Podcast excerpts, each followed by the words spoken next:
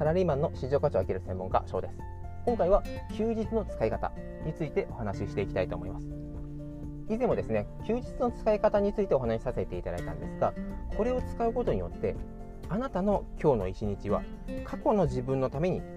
使うのか未来の自分のために使うのか。どちらがいいかこれはあなたの環境次第です。あなたがどんな状態であなたが何を望んで来週どういうことを目標にしていくのかによって変わっていきます。ちょっと細かい話になってしまうのです。ごくざっくりとしたお話でいきますと過去今週はすごい疲れた。かなり肉体も使って疲労困憊だ。だから今日はずっと一日寝ようという過去の自分へのご褒美という形で休日を使う。または来週自分がすっきりした気持ちで仕事に取り組めるようにこの休日を使おう。とこれだけでも休日と一括りにすることはできないと思います。またどのように体を休めるといいのか。一つの例としては肉体労働体を使う仕事が多い方は休日になると映画館に行ったり音楽を聴いたり美術館に行ったり。この感受性ですね。アートな部分をより刺激をしていくと体までバランスが取れる。また逆もしっかりです。頭をたくさんとか計算とか細かい計算とか細かいプログラミングで目が疲れる頭がすごい疲れるなっていう方は休日少しこうハイキングに行ったりとかフットサルとかそういった簡易なスポーツを行って汗を流す。これによって体のバランスが整っていくというふうにも言われています。また現在ですねいかにこうストレスを減らすのかというのも大きな主題になってきているのでボランティアを積極的に行う。という方もいらっしゃいます。これは社会的感情を使うという最近の特に心理学では注目されている研究テーマなんですがありがとうと言われるとすごい嬉しい気持ち幸せな気持ちになると思います。例えばなんですが道でこう地図を持ちながら迷子になっている方を対してすっと近づいて場所案内しますよとか重たい荷物をこれから階段を登らなきゃという方がいらっしゃれば荷物を持ってあげたりとか。その時にありがとう。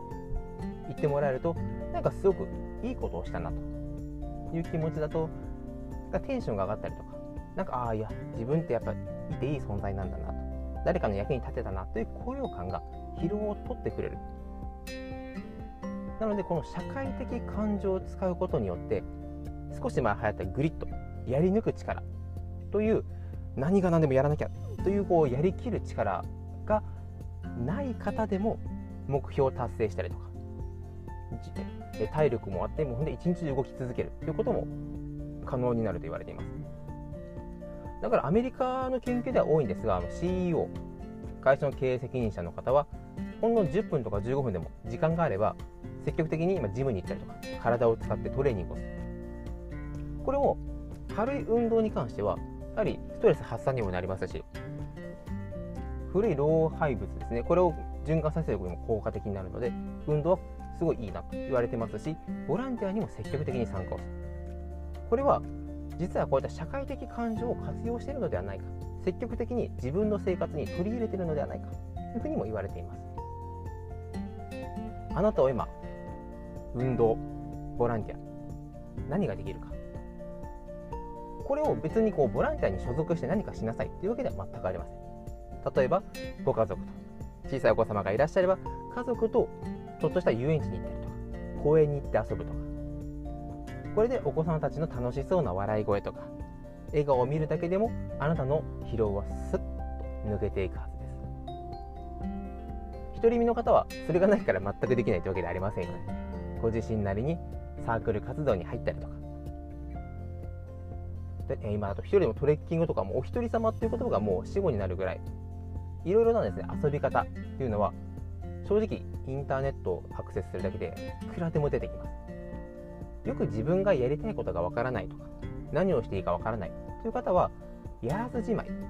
調べずじまいという方が相談を受けている中では多い印象はありますね。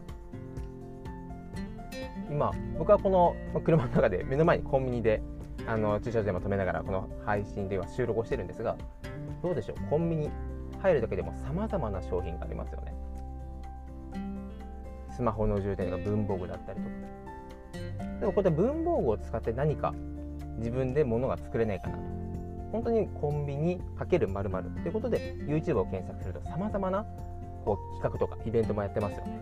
こういうのを見て自分もやってみよう。というのもできますし今だと、まあ、マチコンとかはないですがマッチングアプリでした。りそもそも Facebook 内でしたりこうやって Instagram の中で交流を図ってみた。りなのでやりたいことがわからない。じゃあたくさん YouTube でしたり今こうやって車を走らせる。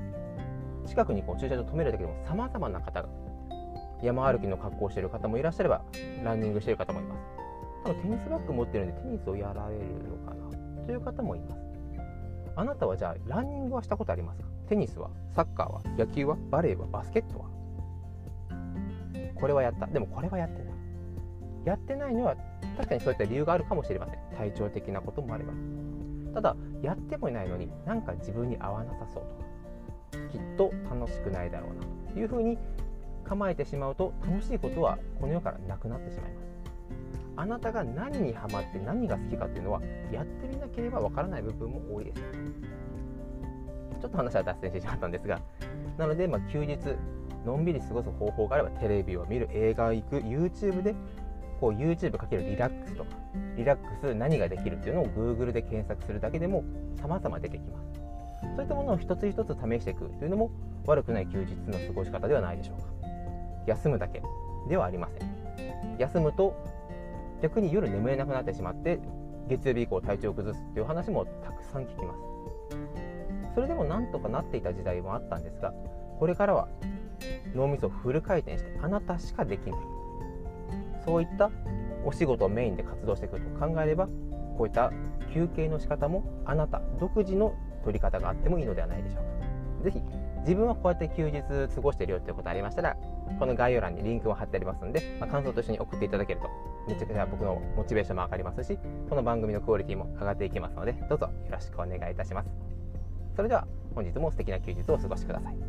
今回もご清聴いただきありがとうございました。